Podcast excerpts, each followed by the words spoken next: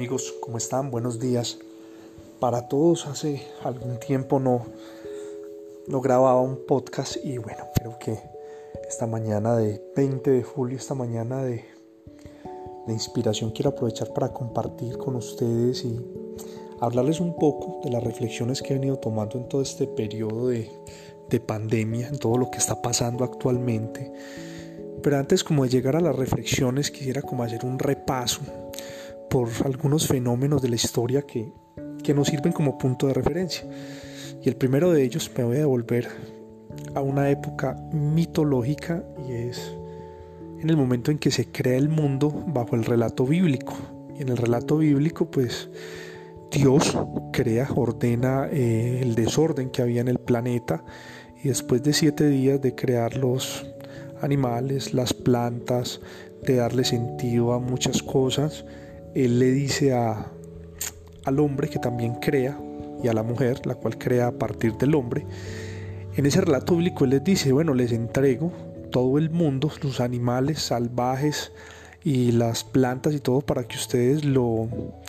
lo señoreen o, lo administren, un principio de mayordomía, o sea, todo esto es de ustedes para que, para que tengan poder sobre él. Entonces me parece súper curioso porque unos años después aparece el primer gran diluvio universal y en esa catástrofe hay un primer llamado de atención al hombre en el cual se le hace entender que no es el hombre el dueño del planeta Tierra, realmente es la naturaleza la que finalmente va a tomar las determinaciones que cambien el rumbo de la historia del ser humano. Y de ahí para acá, pues muchas historias más de pandemias que no necesariamente han sido virus, sino se han presentado de muchas maneras y una de ellas, por ejemplo,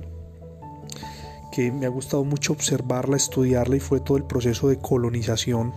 de, América, por ejemplo. Y en el momento en que,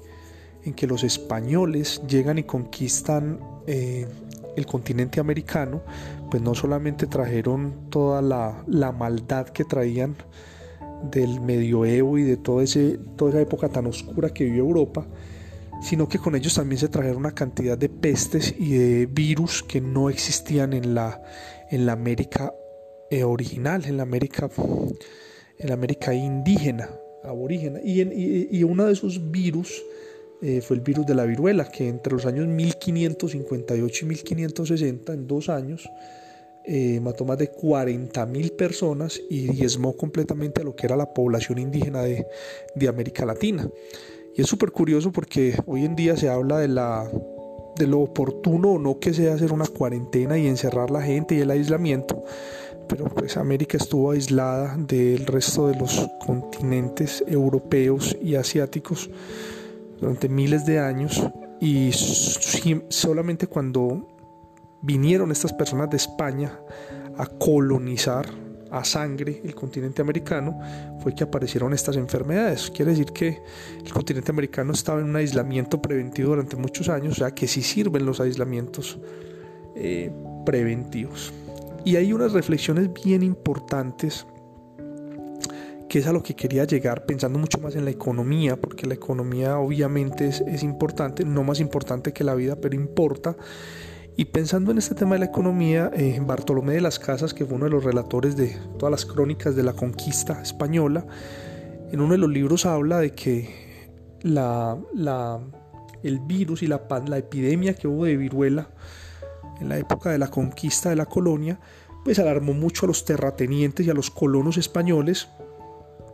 y se comunicaron con el rey en España a pedirle instrucción que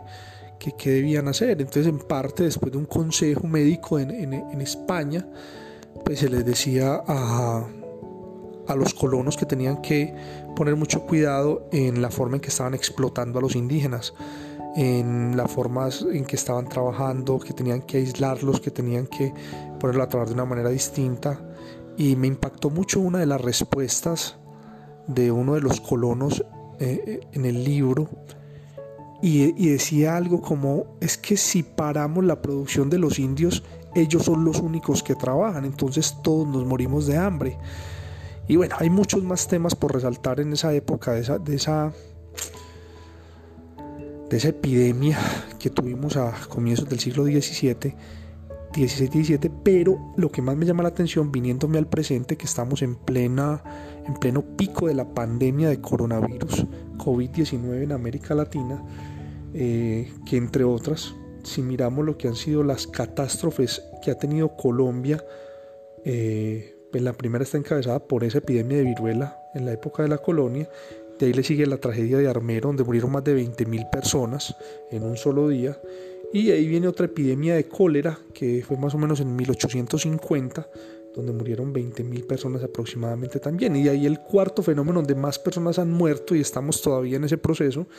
es el COVID-19, con más de 6.000 muertos en Colombia y esperemos a ver qué va a pasar. De pronto puede que nos llevemos una sorpresa y,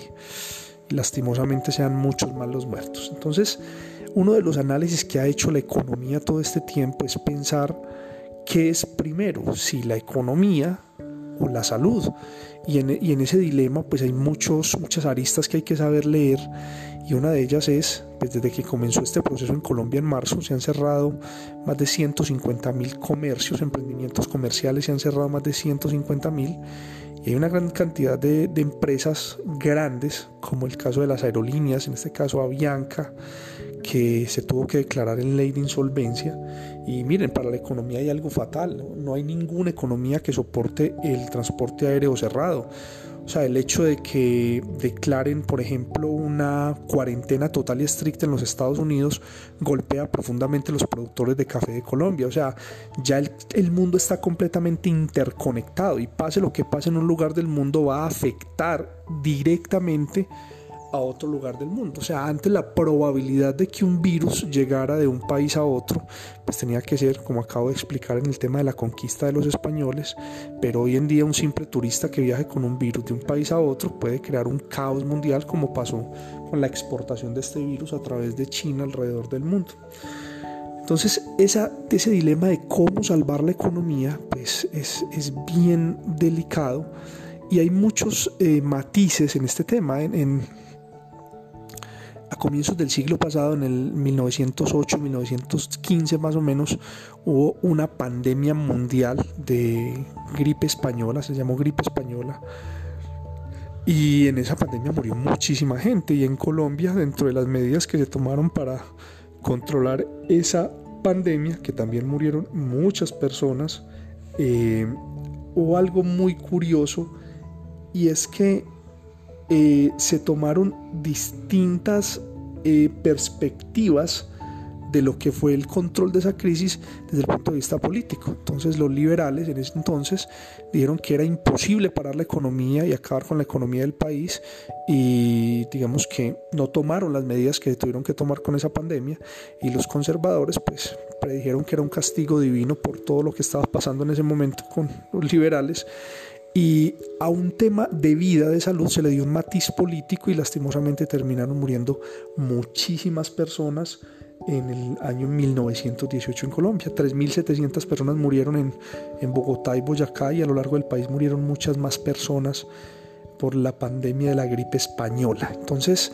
ese tema entre quiénes son los que van a legislar, si es más importante la economía o la vida, yo pienso que toma una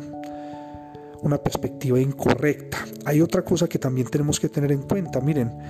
eh, el costo de tener una persona en, en, cuidados intensivos con un virus de esto es supremamente alto. Y digamos que Colombia ha sido un país que ha despilfarrado el dinero en corrupción durante muchos años, donde no habíamos llegado todavía al coronavirus, pero todavía teníamos la pandemia de Odebrecht, teníamos la pandemia de las rutas del sol,